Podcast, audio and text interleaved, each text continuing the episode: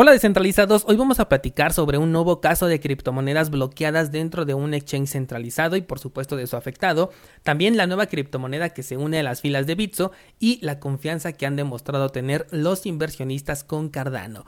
Hola de nuevo y bienvenidos a Bitcoin en español. En este podcast adoptamos la filosofía de una economía sin intermediarios una interacción económica punto a punto que nos permite transferir valor sin ninguna clase de restricción. Hemos cambiado las cadenas centralizadas que limitaron nuestra economía durante años por cadenas de bloques que entregan transparencia a nuestra interacción económica. Y todo gracias a Bitcoin. Te doy la bienvenida a Bitcoin en español, un espacio donde somos libres, somos soberanos, pero sobre todo somos descentralizados. El precio de Bitcoin tuvo un movimiento bastante interesante, un movimiento alcista de un 6%, y esto coincide con la noticia que nos entrega la Reserva Federal con respecto a la subida de tasas de interés, lo cual incentivó al mercado cripto a tener un movimiento alcista Bitcoin subió un 6.10% y arrastró a todo el mercado cripto hacia arriba con movimientos bastante interesantes que van desde un 5% hasta un 35 o 40% dependiendo de la criptomoneda y por supuesto el valor que tiene esta en el mercado. Únicamente estoy hablando de las criptomonedas que tengo dentro de mi lista de seguimiento. Por si es que tú conoces alguna otra criptomoneda que haya subido más del 40%, bueno pues probablemente no la tenga en mi lista de seguimiento. Sin embargo, si nos vamos al marco temporal de una semana, podemos darnos cuenta que el precio todavía se encuentra por debajo de la media móvil de 20 periodos. Eso significaría estar todavía en una tendencia bajista. Así que si estás en un corto plazo, pues este fue un movimiento muy interesante al cual se le pudo sacar un buen rendimiento, no solo en Bitcoin, sino en todo el mercado cripto. Pero si tu objetivo está a largo plazo, pues esto simplemente se convierte en una vela más dentro de un mercado bajista que todavía no genera ningún cambio de tendencia ni ninguna señal de compra. Vamos a ver si este movimiento se puede convertir en algo más interesante. En el marco temporal de un día, esta vela rompió a la media móvil de 20 periodos e incluso el cierre y apertura fueron por encima de esta media móvil, lo cual también podría ser interesante, ya que desde el 6 de abril no habíamos visto un movimiento que llevara el precio por encima de esta media móvil de 20 periodos, por lo que esto podría llegarse a convertir en un movimiento que lleve el precio hasta los 46 mil dólares en el corto plazo. Vamos con las noticias y voy a comenzar con esta que considero bastante importante y es que Binance ha sumado un nuevo caso de usuarios que han perdido acceso a sus bitcoins, específicamente en este caso fue en Venezuela. El exchange de Binance ha bloqueado la cuenta de un usuario en Venezuela, según reportó justamente el afectado de manera anónima a la página de Crypto Noticias. El usuario dijo que Binance le bloqueó su cuenta hace más de 15 días y no le ha dado una explicación del motivo por el cual fue bloqueada su cuenta.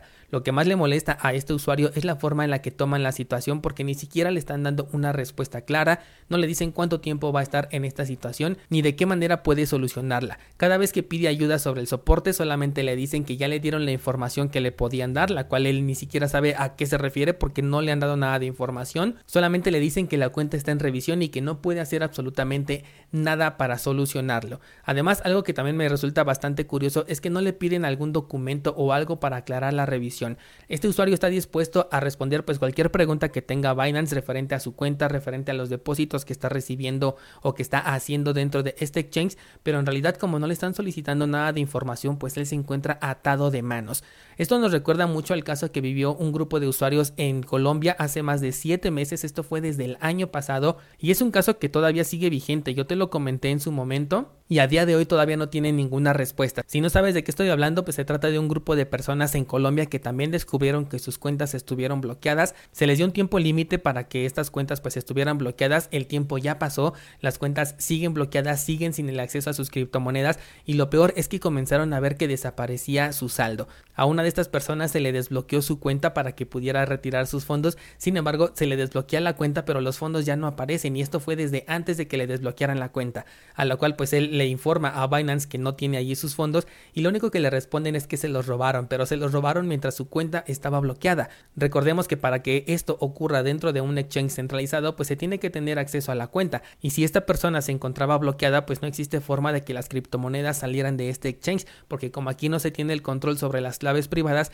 pues no existe esa posibilidad de que haya expuesto las semillas de recuperación y con ello le hubieran robado sus criptomonedas, sino que aquí todo tiene que salir a través de una transacción que esté autorizada por Binance. En fin, es una serie de inconsistencias las cuales rodean a estos casos tanto del colombiano como en este caso del venezolano. Y la verdad son lamentables, pero nos sirven mucho para recordar que dentro de un exchange centralizado, llámese Binance o cualquier otro, únicamente debemos guardar dinero que estemos utilizando en el corto plazo, ya sea porque estamos haciendo actividad de trading o porque tenemos una orden abierta, ya sea de compra o de venta, porque de acuerdo a tu estrategia estés buscando comprar o vender en un punto específico y necesitas tener esa orden abierta, pero una vez que la orden se ejecuta, lo mejor es sacar tu dinero de cualquier exchange centralizado, sobre todo porque se presta a este tipo de situaciones en las que te quedas atado de manos porque como no te piden absolutamente nada, simplemente estás entre comillas bajo revisión, pues puedes perder el acceso a tus criptomonedas y eso pues la verdad sí dolería bastante.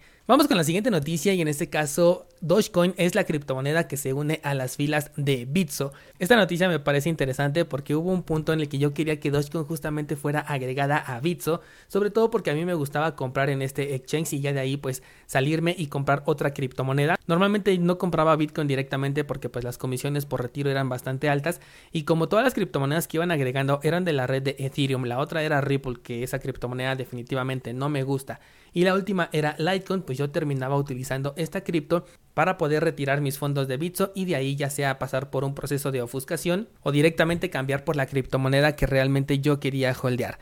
Yo por eso quería Dogecoin porque es una criptomoneda que nos permitía realizar transacciones de manera bastante rápida y económica, de hecho mucho más rápida que, que Litecoin a pesar de ser un fork de esta criptomoneda. Y llega ahora un poquito tarde desde mi punto de vista porque pues ya prácticamente no utilizo Bitso, pero aún así sigue siendo interesante. Si tú utilizas Bitso, pues considera esta opción de que puedes entrar directamente a través de Dogecoin.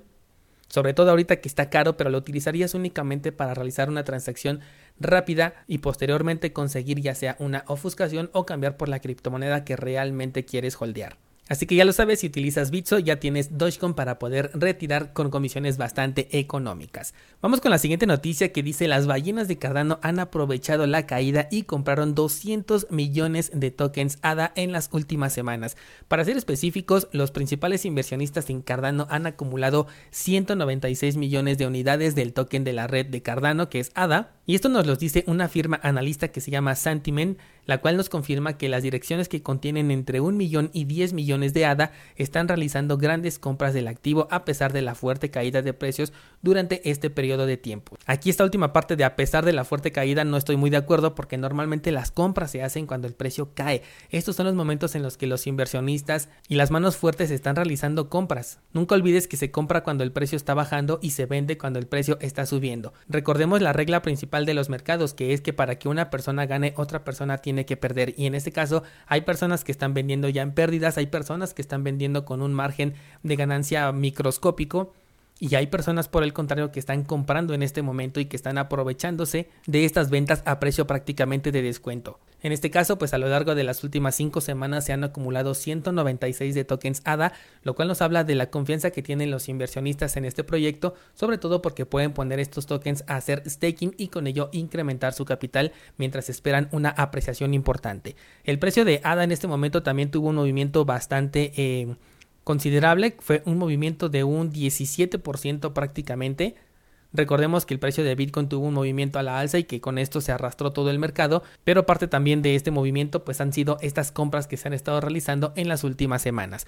Y ya que estamos en Cardano, recuerda que tenemos nuestro pool 7PL en donde puedes delegar tus tokens ADA y obtener recompensas cuando firmemos un nuevo bloque. También tenemos una página para que puedas mintear tus tokens NFT en la red de Cardano con comisiones bastante accesibles. Y por supuesto tienes el enlace en las notas de este programa para cursosbitcoin.com. Hoy voy a subir una nueva clase con respecto a la Ledger Nano S Plus, que fue prácticamente un experimento que hice con los tokens NFT.